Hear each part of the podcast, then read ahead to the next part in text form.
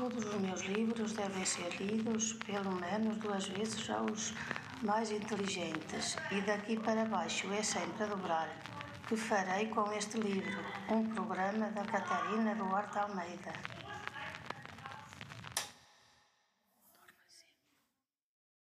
Aqui estão as suas palavras.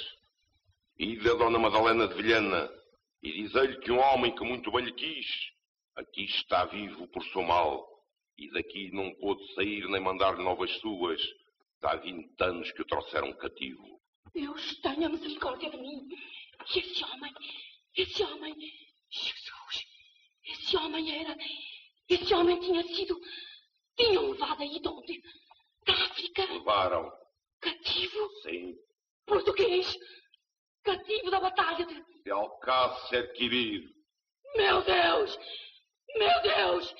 Se não abra a terra debaixo dos meus pés, que não caem estas paredes, que me não sepultam já aqui! Calai-vos, Dona Madalena. A misericórdia de Deus é infinita. Esperai. Eu não creio. Eu duvido. Estas não são coisas para se crerem de leve. Oh, inspiração divina. Conheceis bem esse homem, Romeiro, não é assim? Como a mim mesmo. Se o vireis, ainda que foram noutros trajos, com menos anos, pintado, digamos, conhecê-lo eis? Como se me visse a mim mesmo num espelho. Procurai esses retratos e dizei-me se algum deles pode ser. É aquele. Romeiro, Romeiro, quem és tu? Ninguém.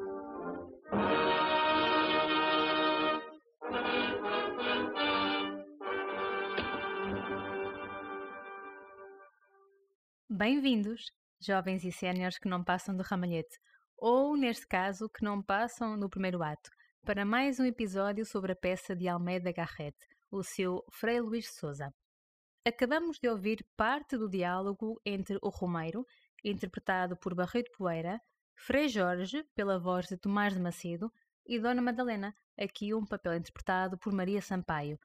O diálogo que, em boa verdade, será dos mais conhecidos da literatura portuguesa.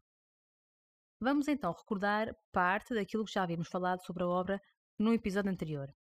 A peça foi escrita em 1843, embora só tenha sido levada à cena publicamente em 47. O drama, escrito em três atos, tem por base a vida de Manuel de Sousa Coutinho, que depois de ingressar no convento de São Domingos de Benfica, adotou o nome de Frei Luís Sousa. É preciso fazer uma separação clara entre a realidade e o mito sobre este homem. Manuel de Sousa Coutinho nasceu em meados do século XVI, em Santarém, e desempenhou as funções de capitão-mor e guarda-mor da saúde, que são ambos cargos de autoridade militar. Quando tinha cerca de 20 anos, foi, tal como o irmão, André de Sousa Coutinho, feito prisioneiro pelos mouros na Argélia e aí conheceu um dos maiores nomes da literatura mundial, o autor de Dom Quixote, Miguel de Cervantes. Mais tarde, já em Portugal, casa com Dona Madalena de Vilhena, em segundas núpcias, e é a partir daqui que esta história nos vai interessar. Dona Madalena havia sido casada com Dom João de Portugal, um nobre que acabou desaparecido na Batalha de Alcácer Quibir, quando lutava ao lado do rei Dom Sebastião. Dom João de Portugal foi um nobre que, a título de curiosidade, teve influência na publicação dos Lusíadas de Camões, e o poeta vai inclusive escrever-lhe, como gratificação, a sua Ode Sétima. Desse primeiro casamento de Dona Madalena nasceram três filhos, que depois foram educados por Madalena e Manuel, já depois do desaparecimento de Dom João no norte de África. No ano de 1613, o casal decide optar pela vida religiosa e assim, adotando os nomes de Frei Luís Souza e Soror Madalena das Chagas, ingressam cada um num convento. Ele em Benfica, ela no convento do Sacramento.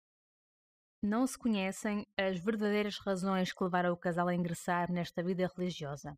Naturalmente, Teceram-se comentários e criaram-se até teorias, e uma delas seria a de que Dom João de Portugal estaria vivo e que estava de regresso, o que, assim sendo, tornava o segundo casamento de Dona Madalena ilegítimo. Há, no entanto, autores que afirmam que, a quando deste segundo casamento, a morte de Dom João fora e estava documentalmente provada e que esta escolha de reclusão, na verdade, está ligada a uma época de fervor religioso que Portugal atravessava. Conhecendo a personalidade de Manuel de Sousa Coutinho, e o seu caráter humanista, parece bem legítimo, na verdade, que tenha tomado esta decisão. Em reclusão, o frade dedicou-se à literatura, além de ter exercido funções como enfermeiro, e deixou obras como História da Ordem dos Pregadores e a biografia do venerado arcebispo de Braga, Frei Bartolomeu dos Mártires. O que Almeida Garrett vai fazer é pegar neste mito, projetar nele a sua experiência pessoal e entregar-nos uma tragédia romântica a que chamou Frei Luís Souza. Recordemos que o autor tinha casado com Luísa Midose, primeiro, e depois assumiu uma relação com Adelaide Pastor, com quem veio a ter uma filha. No entanto, aos olhos da Igreja, Garrett continuava casado com a primeira esposa, o que tornava, assim sendo, Maria Adelaide uma filha ilegítima, fruto de uma relação pecaminosa. Isto, claro, aos olhos da sociedade conservadora da época. Na peça escrita pelo autor, Manuel de Sousa Coutinho casa com Dona Madalena sete anos depois do desaparecimento de Dom João, e deste segundo casamento vai nascer uma filha, Maria, tuberculosa e muito frágil. Com a família habita ainda um aio, Telmo, que havia sido criado de Dom João de Portugal. A certa altura surge um romeiro, um peregrino que diz ter estado na Terra Santa e que precisa de falar a Dona Madalena. O peregrino é, afinal, o próprio Dom João de Portugal, que volta passados 20 anos irreconhecível. Atormentados pela visão católica da impossibilidade de dissolver o matrimónio e também pela consciência do pecado, Manuel de Sousa Coutinho e Dona Madalena decidem então ingressar na vida religiosa, uma solução bem à maneira dos românticos. No fundo, o que aqui temos é uma morte social, um suicídio moral que ambos vão cometer.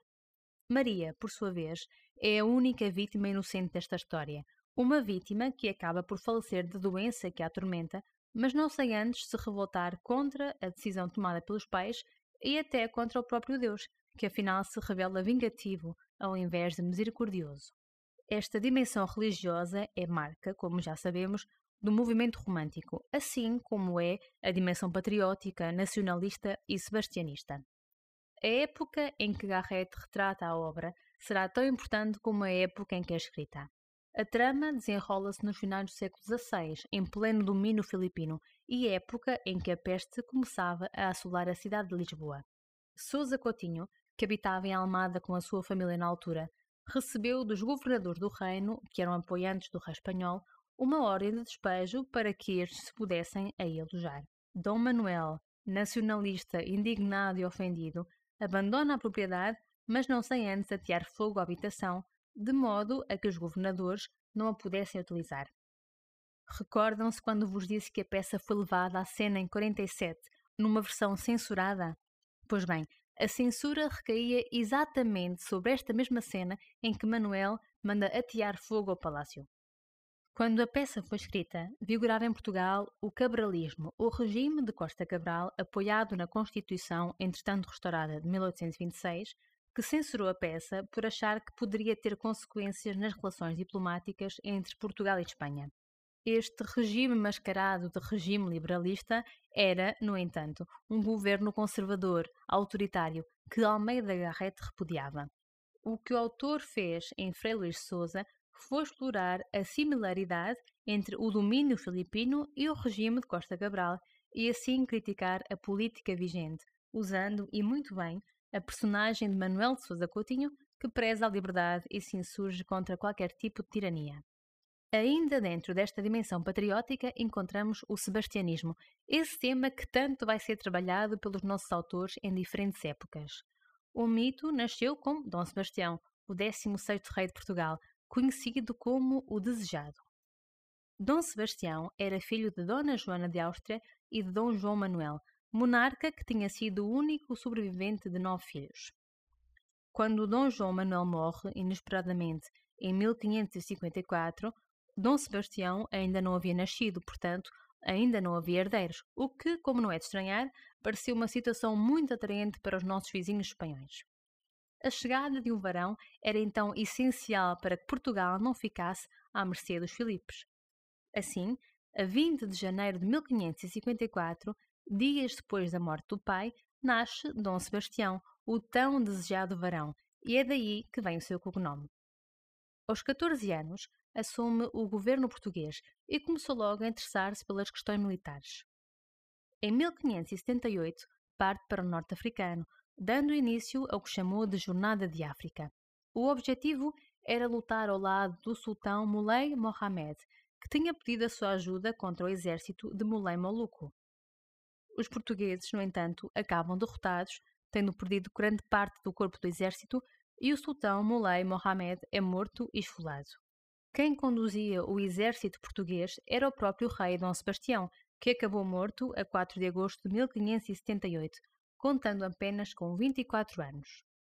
Não sabemos se o rei foi morto em batalha ou se depois desta terminar, o que sabemos é que, para o povo da época, o rei estava apenas desaparecido. É esta a altura em que os espanhóis vêm meter novamente o bedelho nos assuntos do Estado. Sem sucessores de Dom Sebastião, as cortes são convocadas para nomear o próximo regente.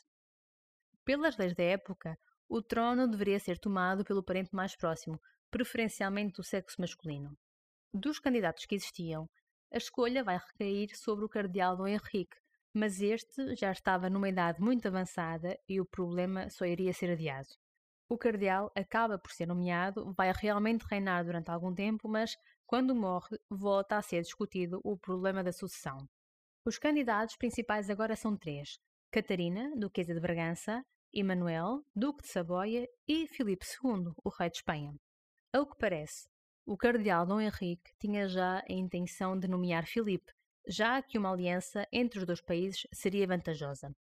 Outros nobres e também membros do clero eram favoráveis a esta escolha, mas o mais provável é que tenham sido forçados a fazê-lo, já que tinham medo de vir a perder os títulos.